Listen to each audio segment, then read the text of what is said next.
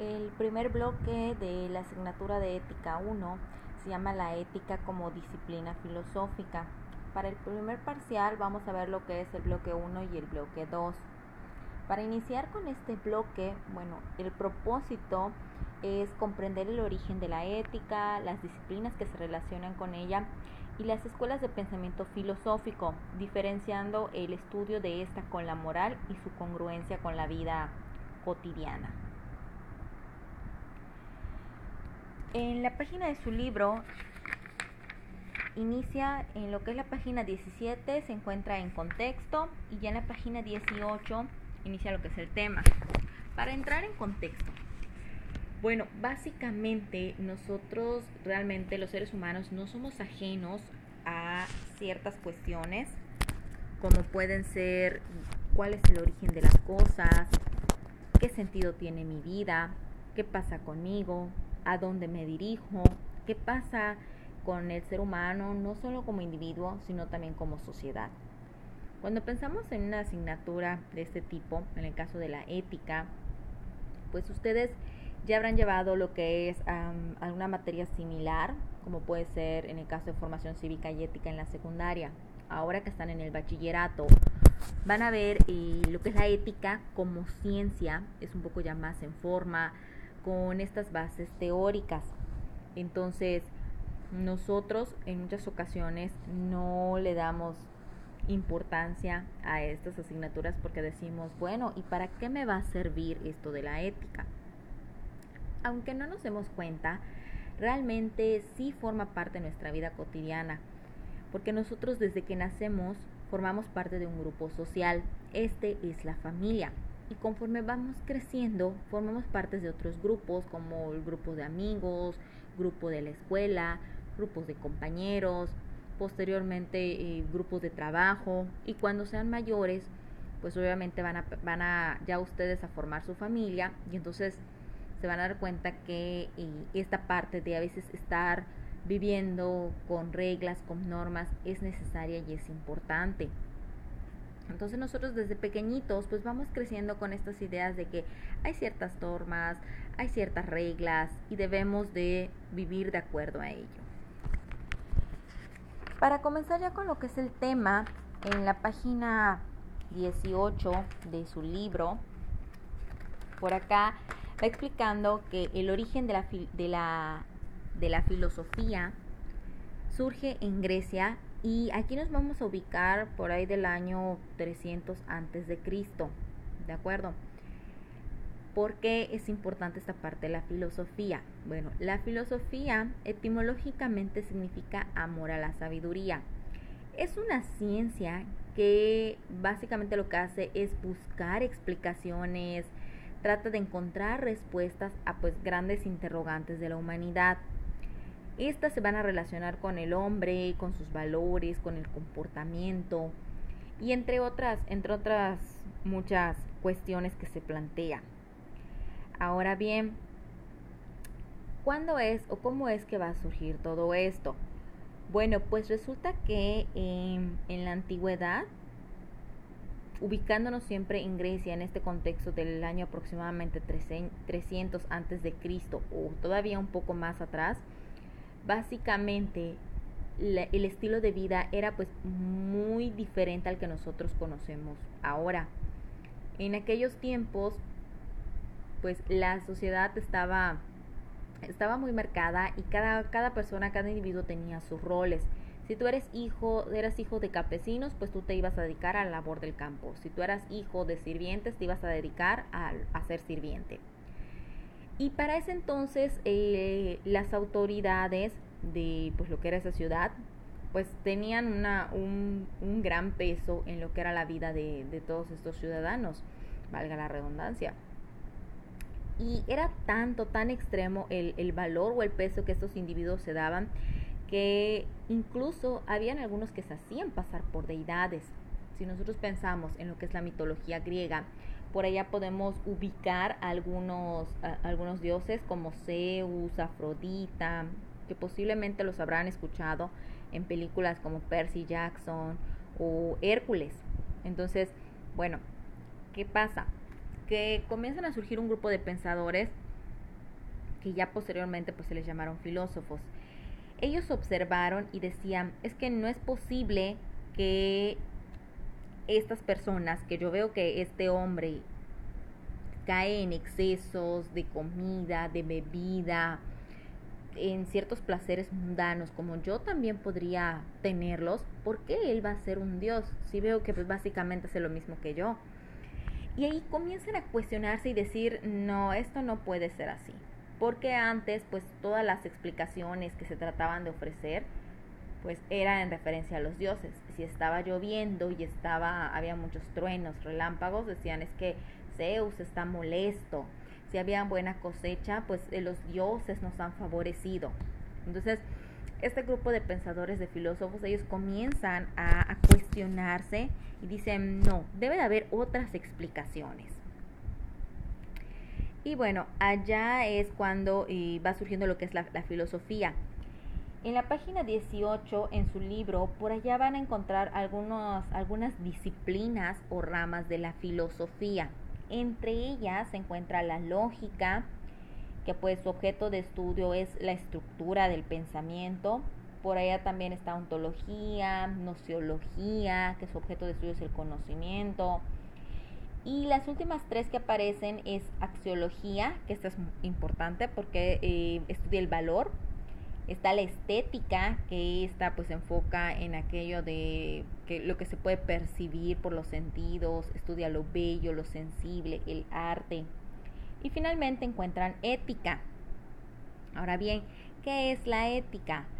El origen, pues podemos situarlo en el siglo VI antes de Cristo en Grecia y su nombre proviene del griego ethos. Esto significa carácter y costumbre. Entonces, bueno, esto de carácter y costumbre están relacionados porque pues, obviamente depende, tiene mucho que ver con los actos del ser humano. Y en esos actos del individuo, pues se encuentran reflejados ciertos valores, ciertas costumbres, no solo del individuo, sino también de la sociedad. Bien. Bueno, en cuanto a lo que es esta parte de, de su relación, Básicamente acá tenemos un personaje que es Aristóteles, que él es uno de los principales filósofos que va a contribuir en el desarrollo de esta disciplina y él explica que la ética es el modo en que una persona adquiere carácter, así como su forma de vida y de actuar, sus costumbres y su comportamiento. Por lo tanto, la ética pues es el estudio de ciertos principios que son aceptados por una sociedad y que obviamente esto pues va a determinar eh, el, buen comportamiento de las personas. Ahora bien, ¿qué es lo que sucede acá? Eh, dentro de lo que es su ámbito de estudio, su campo de, de acción de lo que es la ética, podemos encontrar lo que es la moral. Esta parte de la moral, aquí ¿Qué vendría siendo la moral? Nosotros pues hemos escuchado este concepto. La moral etimológicamente significa también costumbre. Acá el detalle es que la palabra moral proviene del latín, mientras que ética proviene del griego. Entonces, si ambas significan lo mismo, bueno, ¿cuál va a ser la diferencia? En la página 20 de su libro viene acá el tema de la diferencia entre ética y moral. Básicamente, la ética es la ciencia que se va a encargar de estudiar los actos y las costumbres, pero que obviamente eh, tiene como que este peso teórico, es lo que nos indica lo que debe ser correcto, da como que estas bases teóricas, mientras que la moral, esta se va a situar más en la parte práctica. Tiene mucho que ver con aspectos del contexto, con la formación del individuo, con cómo se ha desarrollado. ¿De acuerdo? Por lo tanto, acá, en cuanto a lo que es eh, esta parte de la diferencia entre la ética y moral, pues en la ética tiene mucho que ver la parte del análisis, esta parte racional, eh, todos estos elementos objetivos que pues se presentan como lo que debe ser. Y en el caso de la moral tiene mucho que ver lo que son nuestros hábitos, se pueden cambiar de acuerdo a lo que son las sociedades donde te encuentras, a lo que es el contexto, hay ciertos principios que se han establecido por un grupo social que pueden ser diferentes a otro grupo social. Y pues en general la parte de la moral la vamos a encontrar en lo que es em, la práctica. Para poner un ejemplo, nosotros, por ejemplo, identificamos esta parte de lo que es el respeto y no nos estamos enfocando en decir, de acuerdo con la Real Academia Española, la definición es, o sea, no. Pero pues si nosotros a lo mejor podemos identificar cuándo nos están tratando con respeto y cuándo no. Si nosotros ubicamos ya un ejemplo más concreto, podríamos pensar cómo es el trato que se les da a las mujeres en México y cómo es el trato que se les da a las mujeres en países como Afganistán, en lugares como Afganistán, ¿bien? en países de Medio Oriente.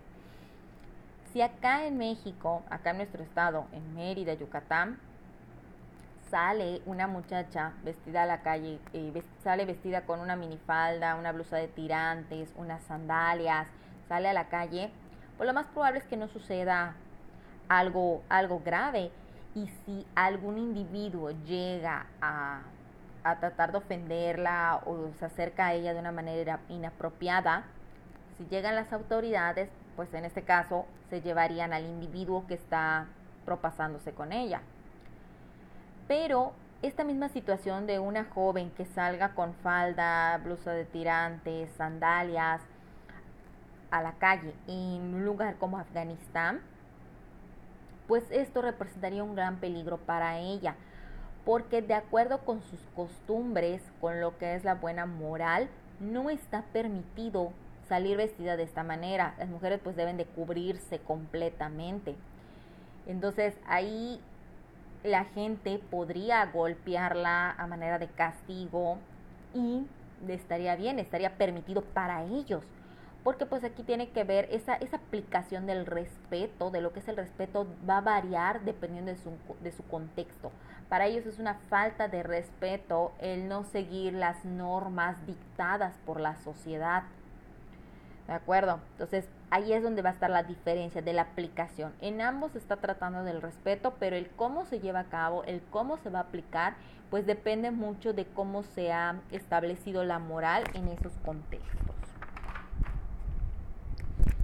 Bueno, ahora en la página 22 les voy a explicar esta parte que tiene que ver con la relación de la ética con la axiología y la estética.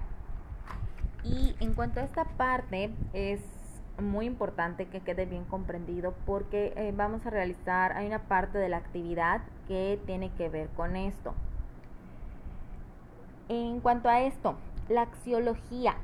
La axiología, como estaba en la página 18 que mencioné ya previamente, es una rama, es una disciplina de la filosofía que básicamente se va a enfocar en estudiar lo que son los valores, si son positivos y negativos, es decir, valores o antivalores.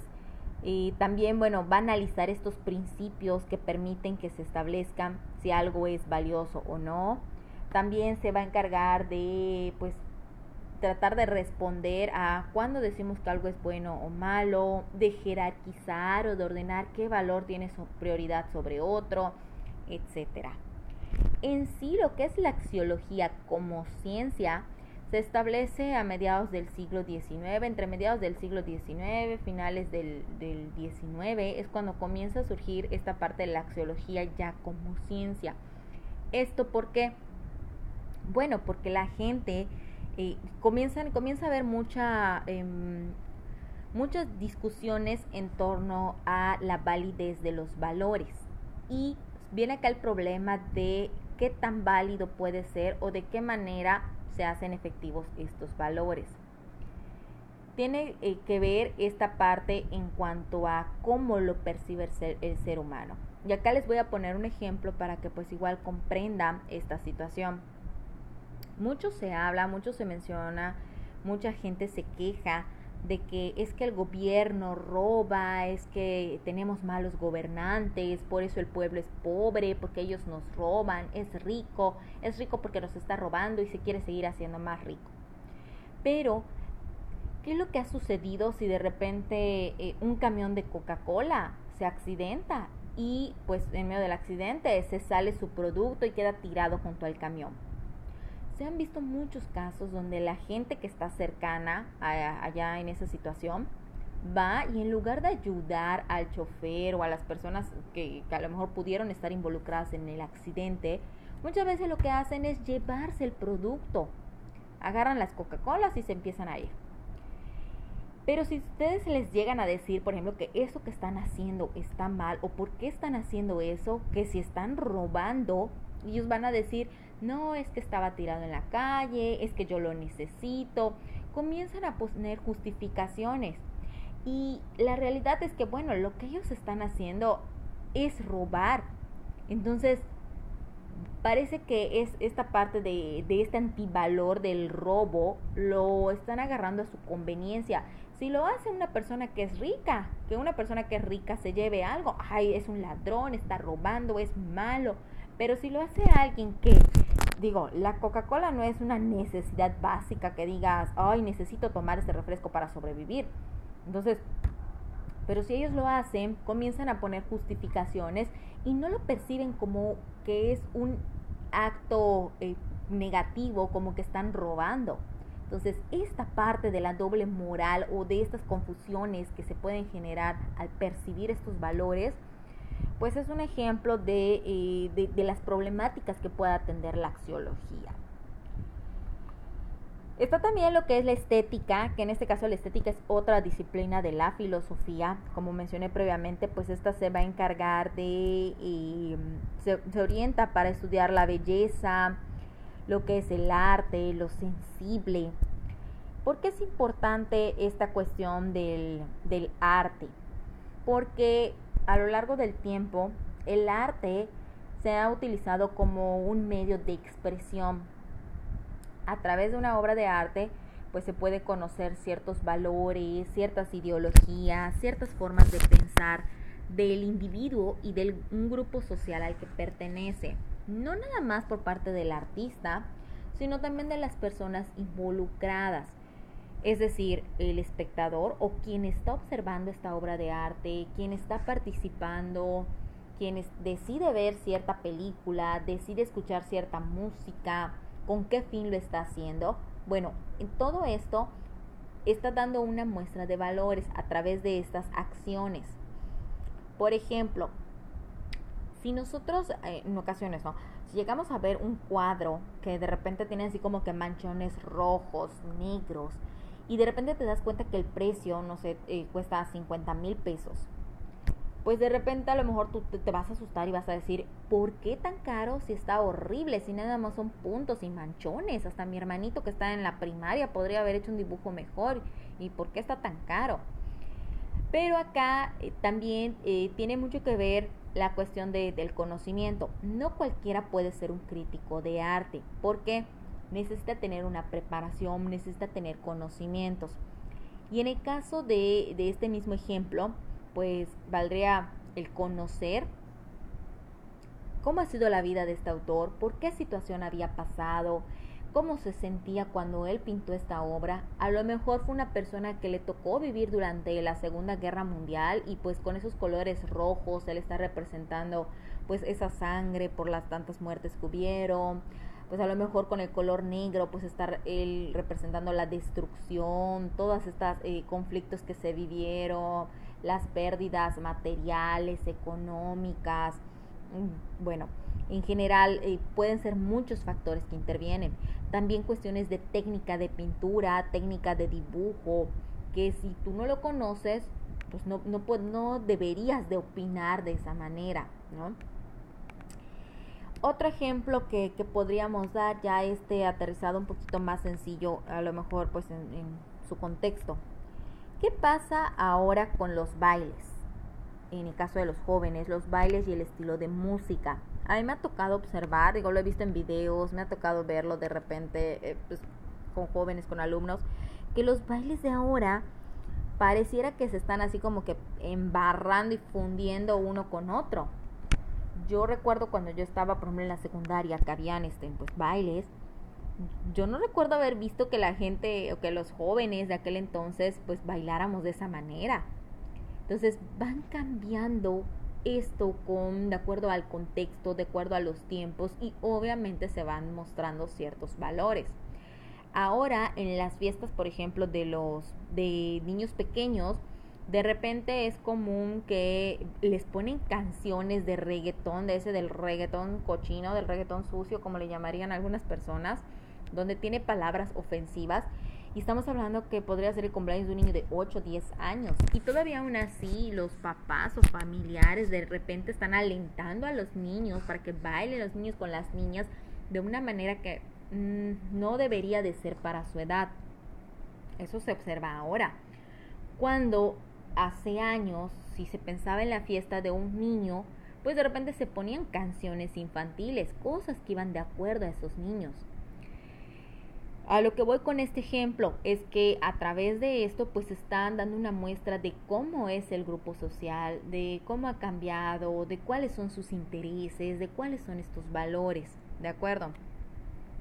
Entonces, pues básicamente, ¿qué relación tiene? Tanto la ética, axiología y la estética se van a relacionar a través de los valores. La ética y la axiología pues van juntas porque la ética estudia la moral, estudia los actos. Y a través de esos actos que podemos observar, pues valores. Y esto de los valores lo estudia la axiología. Bien. Ahora, en cuanto a lo que es la estética, bueno, la estética de alguna manera también va a analizar ciertos valores, también eh, permite identificar ciertos valores y ciertos actos, como pues a través, a través de estas manifestaciones o representaciones del ser humano. Recuerden que el arte es un medio de expresión, es un modo de expresión que puede ser eh, por diferentes disciplinas, por el baile, la música, el canto, el teatro, etcétera. Entonces, pues básicamente esta es la relación. Bien. Y bueno, hasta aquí vamos a dejar lo que es este primer podcast. El, ya posteriormente pasaremos con el tema de lo que son las principales escuelas éticas de pensamiento. Espero que pues haya sido bastante claro, que quede, que se pueda comprender el tema, que les ayude. Recuerden que el que yo les deje los podcasts con las explicaciones de los temas es un complemento, pero pues es importante que ustedes eh, vean las diapositivas, lean su libro para que puedan hacer las actividades. Cualquier duda que tengan me la pueden dejar en los comentarios de las publicaciones del Classroom. Pues eso sería todo y que tengan un buen día. Gracias.